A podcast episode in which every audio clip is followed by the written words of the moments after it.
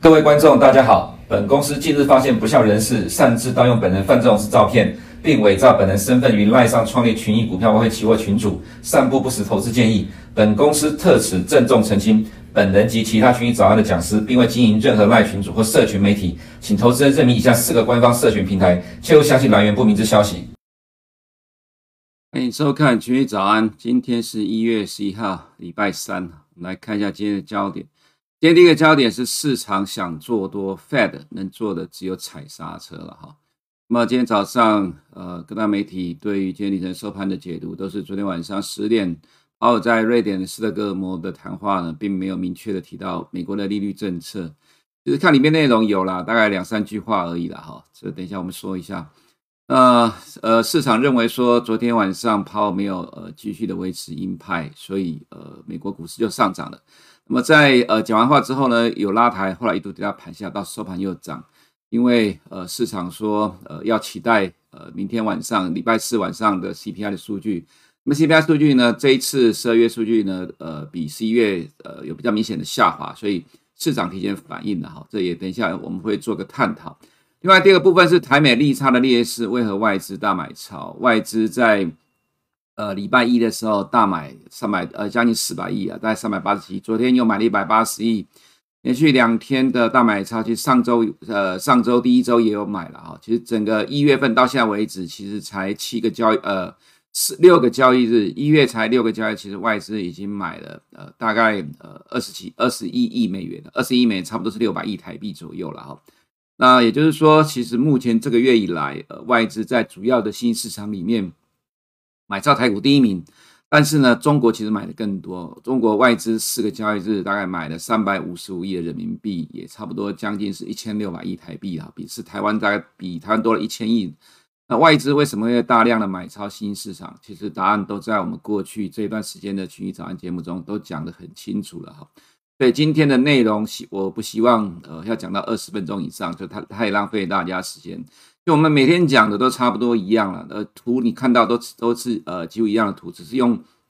不同的角度来解读。那么今天大家都说是昨天晚上 Power 没有放鹰派，呃，没有放鹰，所以让美股的上涨，呃，的确呃可以这么说是了哈。那其实呃我要讲说这里面内容哈，其实原则上来讲，我个人认为没有什么新意。Power 说在通膨偏高的时候。恢复价格稳定可能需要不受欢迎的措施，在短期内我们会升息以减缓经济。这有跟之前所讲的有偏离很多吗？其实没有，在最近这几天呢，哈，有不少的官员谈话，那么市场的解读都是说继续的放鹰啊，比如说美国时间的礼拜一呢，盘中一度上涨三百多点，就到最后收盘是跌了一百多点，这是道琼的部分。然后呢，解读的都是两个 Fed 官员的谈话。呃，使得美股下跌没有错，的确是。但是你仔细看这两个官员的谈话，其实里面没有什么新意，一样说是要利率维持在五个 percent 之上一段时间哈。这五 percent 之上到底是多少？没有讲，一段时间也没有讲。所以我要说，其实如果你仔细的推敲这这几呃这一周 Fed 官员谈话里面的内容，并没有新的内呃新的一个状况出现，所以这样的情况要压制美股其实是比较困难的，因为。现在投资人都想做多，怎么想做多？我们先看一下哈，这个是 Financial Condition Index，还是要提？为什么呢？Fed 越升息，金融环境越宽松。在美国金融市场一般会看，呃，每个人偏好不同了，大概有三个 Financial Condition Index 可以参考，一个是下面的 Bloomberg 的 Financial Condition Index，那么你可以看到这个水的这个位置已经远远超过了今年三月第一次升息的位置，也就是说现在金融环境非常的宽松。芝加哥的 Financial Condition Index 蓝色这一条现在的位置的哈，差不多回到了今年的第三季的位置，大概七八月的时间点。那在这里呢是今年的九月升息的时间点了。那你可以看到现在的位置，芝加哥在这。那么绿色是高盛 Financial Condition Index 哈，那么这个水位呢也比九月呃八月九月九月十月这边来的低了哈。所以三大 Financial Condition Index 都是偏宽松的情况之下，这就是为什么。Fed 要阻止市场继续的上涨，那么阻止继续上涨理由是因为呢，美国经济向来有很明显的财富效应，也就是说股市，因为美国人的家庭资产百分之六十都在股市里面，还有包括四零一 K 的账户，股市涨，退休金还有家庭财富就会水涨船高，美国民众自然就会增加消费。所以当股市一涨的时候呢，消费一带动，就有可能使得通货膨胀维持高档。那么这个状况也可能会使得另外一个重要指标叫做通膨预期不下来。其实这个我们讲过很多次了哈，所以近期这样讲，你可能就比较了解了。Fed 一直要维持鹰派，我们之前说哈，我们认为至少在第一季结束之前，Fed 不可能改口，不可能转向。那现在这个状况有可能会至少要到第二季中之前了哈，因为毕竟要看到第二季的 CPI 是不是快速的降到四个 percent 或以下，那么 Fed 才有可能态度比较松动。在那之前，我们认为 Fed 都是维持现在的一个呃现在的基调，那就是要让通膨预期呢不再上升哦，这两个指标一年期或五年期的通膨预期不再上升，所以也不要让股市继续上涨去刺激财富效果，增加消费，让呃美国通膨高档而居高不下。但是现在的 Financial Condition Index 就宽松怎么办？所以它只能维持现在这样一个鸽派做法。所以我们昨天说，现在时间，呃，进入二零二三年之后，时间并不站在 Fed 这一边，因为日子每一天都要过，每一天每一天都会接近二零二三年的下半年。到了下半年之后，每一天都会经接近二零二四年。那么降息的预期会一直存在的，这是 Fed 挥之不去的噩梦。原因是因为。呃，随着经济数据趋缓，呃，就是说，呃，表就是表达美国经济数据的呃经济景呃景气的状况趋缓，但 CPI 也往下掉，其实市场会越来越预期 Fed 最终会转向了。所以昨天晚上的 Powell 的谈话内容没有讲到利率政策，市场把它当作是利多。那么呃礼呃在上在礼拜一的数据呢，也都当作利多了，呃，对上礼拜五数据都当作利多。所以我们也提到说，其实接下来经济数据。对于美股投资人来讲呢，都会把它当做正面的解读了哈。再所以呢，为什么想做多？因为全球股市推着美股跑嘛。这 MSCI 全球指数不含美国了哈。到了礼拜二的收盘是小跌零点五十 percent，因为涨得太多了，短线上是真的涨多了，所以暂时的拉回。新市场指数呢，在昨天也是小幅的震荡零点零五 percent，但这一波已经突破了。呃，近近期的整理的高点啊，来到了去年反弹以来的新高。其实世界指数也都是一样了，但是现在美股是全球少数了哈，还没有突破这边十二月高点位置或十一月高点位置的指数。所以对于投资人来讲，当然会想要找呃找理由来做多了。另外一个就是为什么全球股市会走得比美股还来得强？我们去环呃会就说整个全球金融市场巡顾了一下了，哈，发觉到也也看到同样一个问题。就是呢，今呃，从去年到今年，全球央行都是升息循环，但是普遍在今年应该都会是升息的终点。但是全球金融市场或各个指数国家里面呢，很少有像 Fed 不希望美国股市上涨，因为呃，其实美国股市有很明显的财富效应，这我们刚才说过了，所以 Fed 会一直不断的出来让股市的降温。可是全球股市又在涨，因为提前反映今年呃这个通膨降温的预期。然后呢，最坏状况在去年已经发生了。虽然，呃，应该是这么讲了，就是说，今年的景气会比去年差，但是二零二二年的下跌已经提前反映了今年的经济差，因为市场永远在反映未来的预期啊，所以就呈现了我们今天的第一个结论，就是说，市场想要做多，但是现在的 Fed 你只能踩刹车了哈。那么另外一个是，呃，在明天晚上公布的 CPI。那么我们可以看到呢，市场解读是这样的情况，所以呃，现在这两天市场就乐观期待了，呃，明天晚上的 CPI，这也蛮有意思哈。昨天我们也同样秀出这个道琼的走势，在这里面我们有秀到，呃，有看到了十月十四号这天是公布 CPI 开高走低，原因是因为隔天 FOMC，但是 FOMC 其实对于金融环境这个部分没有评论，所以呃，十二月十号只有小跌，就到十二月十五号零售销售大跌，因为低于市场的预期，这是去年下半年以来第一次的低于市场预期，所以市场解读。美国经济要衰退了，在这个时间点呢，坏的数据代表美国经济衰退，美股会跌；好的经济数据代表 Fed 要强升息，美股也会跌。就在这个过程当中反复震荡了三个礼拜，但是来到这里呢，ISM 服务业指数坏的数据变得好消息。现在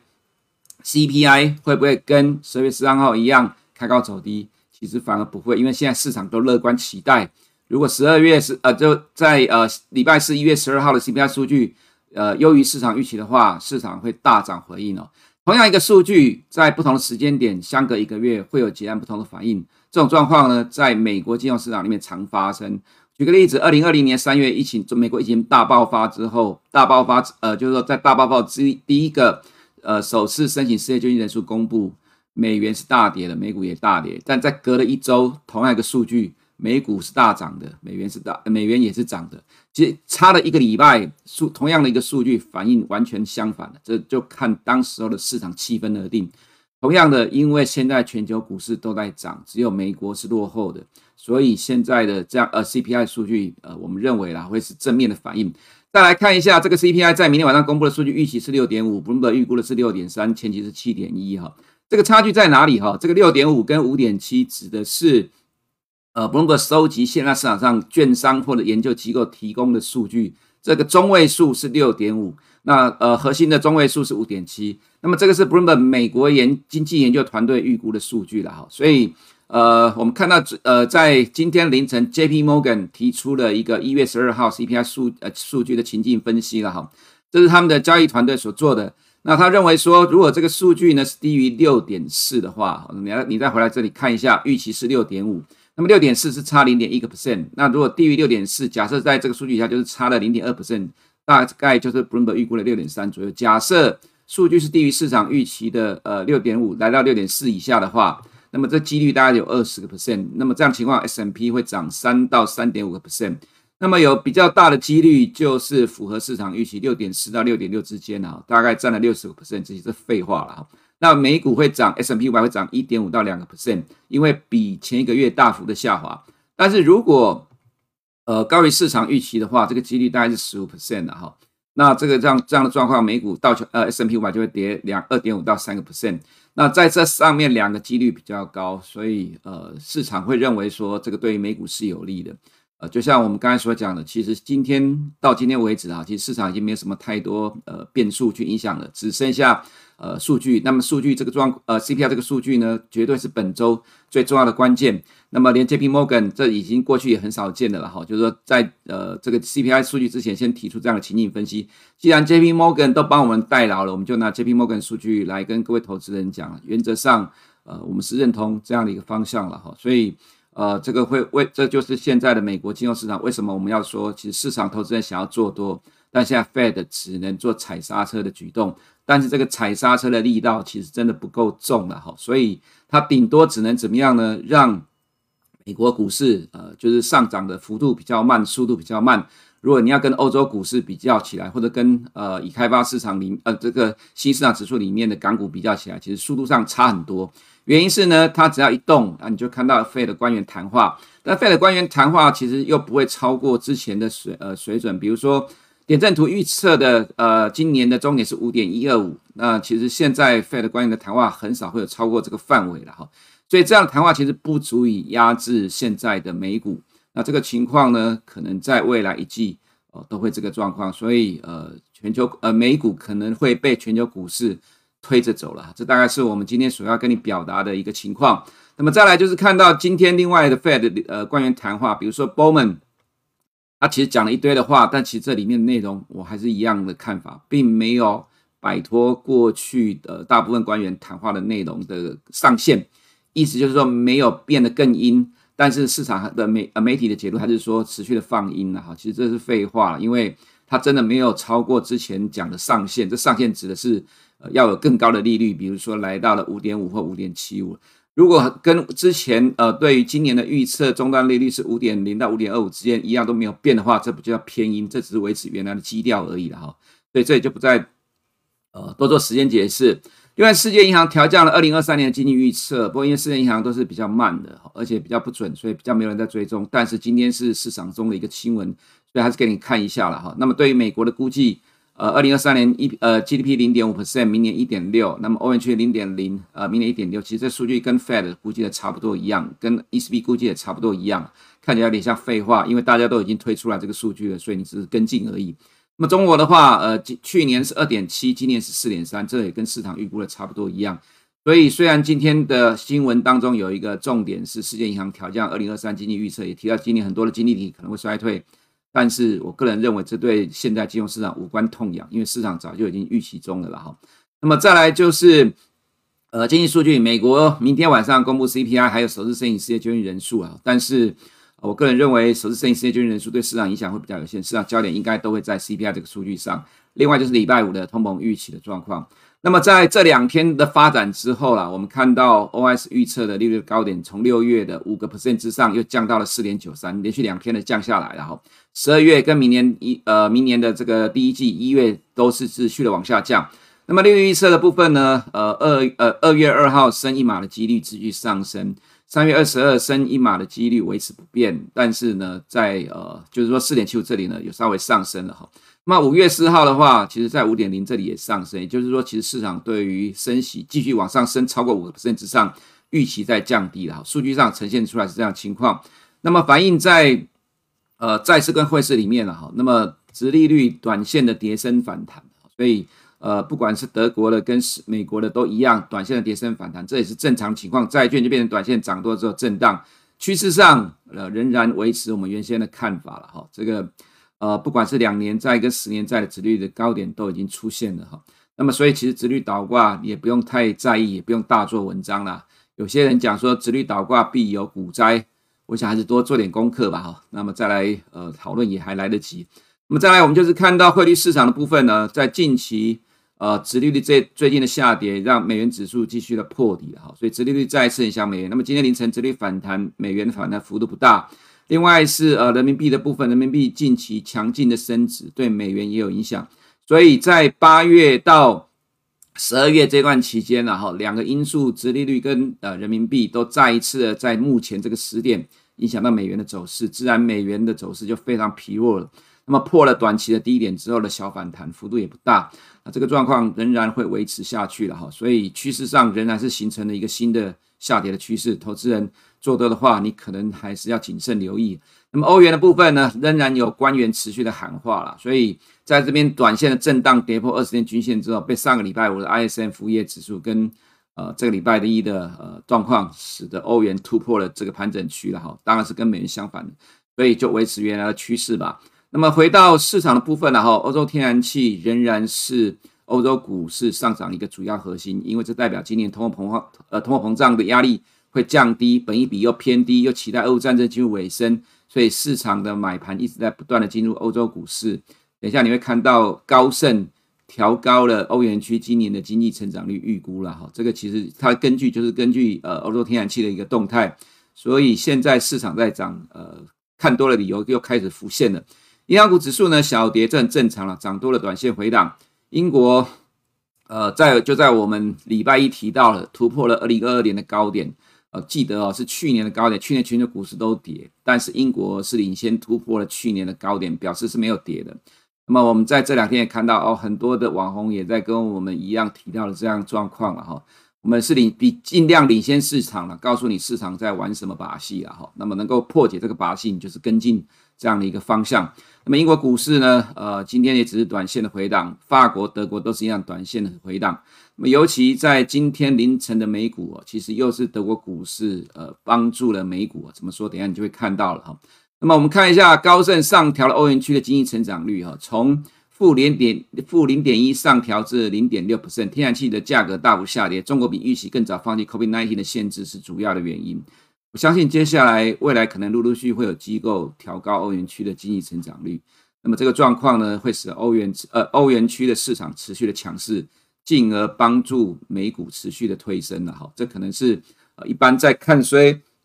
美国经济的你忽略掉的一个外在市场的力量，但是我们还是强调，基本上我们在这个节目里面所分析的是全球金融市场，不是只有美国了哈。当然，如果美国在强势带领其他市场的时候，自然以美国经济为主。但是在目前这个时间点呢，美国变成是次要的力量，不是主动的力量，而是由美国以外的已开发市场在主导现在的金融市场的时候，那么你就要去了解状况的改变，随时密切市场变化的动态，你才能够呃采取最有效率的做法，而不是痴痴的等它崩盘。结果你可能等了一个月、两个月都等不到你要的崩盘，它却已经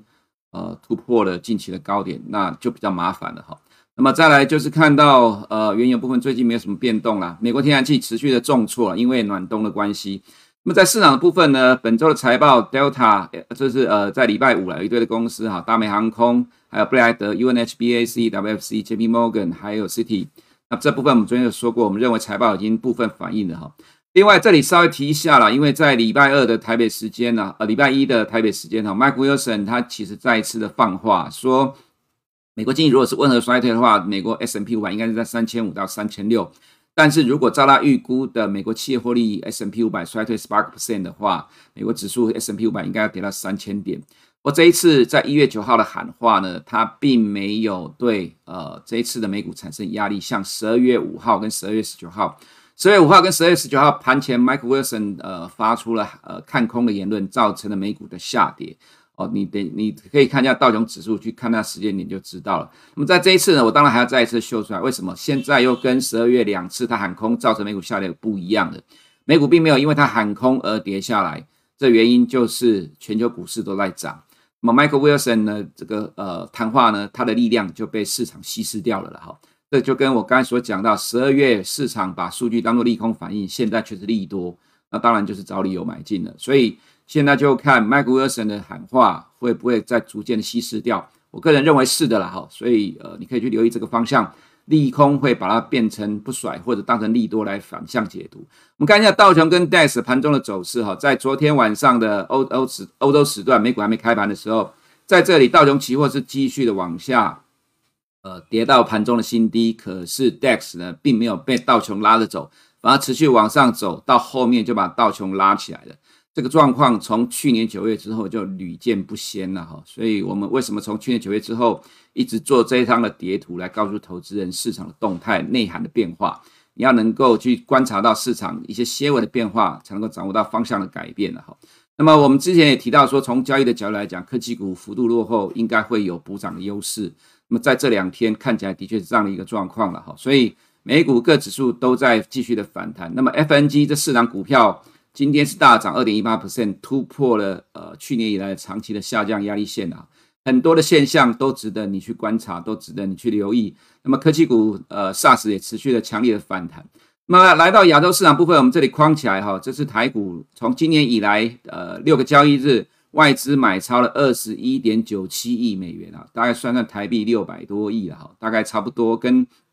呃市场统计的数据一样。如果你比对上面的这一些亚洲新市场来讲，外资今年以来在台股买最多，但是因为中国的数据这里统计是落后一季啊，所以这个没有参考性。那等一下我们看中国的沪深股通，你就可以看到其实中外资买超的幅度是更多更大的。那么在亚洲市场部分，呃，这里我们提一下哈，银保监会郭树清一月八号说，中国网络平台监管真的基本完成了哈。那随后啊，当然因为之前高盛、大摩跟大摩都已经喊多港股 A 股了了哈，在这个消息出来之后，继续喊多，认为上面有十五趴，这十五趴不是我讲的，是直接投行自己讲的，你可以看到很多媒体都有写了哈。再就昨天中国央行也开会，巴拉巴拉巴拉讲了一堆的利多的政策了哈，所以今天凌晨的中国 ADR 又继续的上涨了。那我们从去年十一月回国之后，就一直跟你讲到说，哈，你要关注香港市场，因为政策利多加上 PCLB 这些让过去跌了两年的股价呢，原本预期要下市了，看起来不会下市了。你要留意这样的一个趋势的转变啊。那么从去年十一月中到现十月下旬到现在，呃，香港股市真的涨了不少了。那么 ADR 是今天继续上涨的。那么这是阿里巴巴的港股了哈，从呃礼拜一的大涨，昨天的稍微的整理，没有意外的话，看起来这个强势还会持续的。它的高点是在二零二零年的呃三百零九块左右吧，现在价位股价才一百零九哈，你可以看到这个其实是膝盖斩的。那么这个呃对于港股的正面帮助其实还很大。那么这是恒生科技股的走势啊，突破两百天均线之后往上突破。那么恒生指数的话，呃，这走了比科技股来强，因为不是只有科技股，金融跟地产一起上了哈。那么在 A 股的部分，我们看到沪深股通啊，你可以看到连续四呃五个交易日的买超，那其中有一天大买了一百二十七点五亿人民币了哈。今年的一月以来，呃，外资买超了三百三十五亿的人民币，算一算大概差不多是一千三百亿台币左右。那么台币大概台湾大概是买了六百亿，这两边的差买超大概差了一半。所以，其实，在亚洲市场里面，外资买 A 股是买最多的，第二名就是买台湾。那这样你了解了吧？哈，所以人民币持续的升值啊，中国重新开放，多家大行看好人民币的资产，所以这边升值升破了两百天的移动平均线，创业板呢也连续几天的上涨，A 五十自然在这种情况之下，中国官方强烈做多，外资就会持续的买进了哈，这都是 trade，但至少这个 trade 短期之内不会结束，因为现在几乎所有的。外资大行全部都在喊多港股跟 A 股，这个短期的效应不会那么快结束了哈。那么回到台股呢，外资连两天的大买超，台股看美股脸色，这是我们长期以来一直坚持的论点。事实证明也是如此。但是今年其实美股是被欧股以及全球股市拉着走的，所以现在与其你看台呃看美股的动态，还不如跟着我去观察全球股市。那正因为我们观察到了全球股市都在往上走，所以美股迟早也会带动了。那台股的裹足不前，其实被美股有影响。但是如果你看到了欧洲股市，看到其他市场都在喷，那自然对台股你就不用太担心了哈。那另外一个就是我们从上礼拜就一直在讲的，一月十二号的台积电法说利多出尽的状况，有没有可能利多出尽？我个人认为啦，其实这个几率是存在的啦。虽然可能是第一季最糟，或者是第二季最糟，但不管是哪一季啦，哈，到了下半年，基本上都会直接反映二零二四年的预估了。那么只要市场一再一涨，就在找理由做多。所以你最近看到开始每天媒体上都是个股跟产业的利多，那股价股价只要涨得动，原则上它就是多头的气势了哈。所以对投资人来讲，这个地方其实我个人也觉得说，你不要太过于被于去年一整年的下跌而限制住了你的想象空间，而一直沉浸在于这个空头气氛。如果你只能寻求同温层来寻求慰藉的话，去符合去安抚你的心灵，你真的没有办法感受到市场的变化了哈。其实台湾跟美国的利率差距很大，很多人长期以来都会用呃外资看台股有利差有汇差，双利可得。所以进来台湾市场其实并不是如此啦。那么现在台湾的利率水准比美国低得多，为什么外资要大买？其实很简单嘛，就是我们前面所讲有利可图。就是就像我们在讲汇率的时候，利差交易是长期的一个关影响汇率走势的一个重点，因为睡呃躺着睡觉都能够帮你赚钱。那么其实同样的状况，如果新市场 A 股在涨，港股在涨，台股落后没有什么动，那么外资在去年在新市场卖了大概呃在台股大概卖了差不多一点四兆台币。卖超也是在新市场卖的幅度最多，量最大，自然今年回补的空间就不小。只要市场稳定的话，呃，所以你可以看到在这两天外资大量的买进台股，但你看内涵也很有趣，因为他知道基本面科技业的基本面还不好，没有起来，所以呢买超的比较多的都是金融股，所以外资的买超又不是傻傻的买，它其实是有逻辑的在买，但是它仍然对于指数有帮助，所以从现在整个大方向环境来看。外资对台股的买超还会持续。今天早上澳洲涨了零点七个 percent，在我们节目之前啊，这其实在反映今天凌晨的美股的上涨。澳洲是亚洲的已开发市场，这意思告诉你的是，在今天的亚洲市场，除了已开发市场带动之外，新市场走势也不会糟，自然台股的表现也不差。以上是我们今天群益早安的内容，我们明天见。不想错过最新市场动态，记得开启小铃铛并按下订阅。此外，我们在脸书、YouTube 以及 Podcast 都有丰富的影片内容，千万不要错过。每日全球财经事件深度解说，尽在群益与你分享。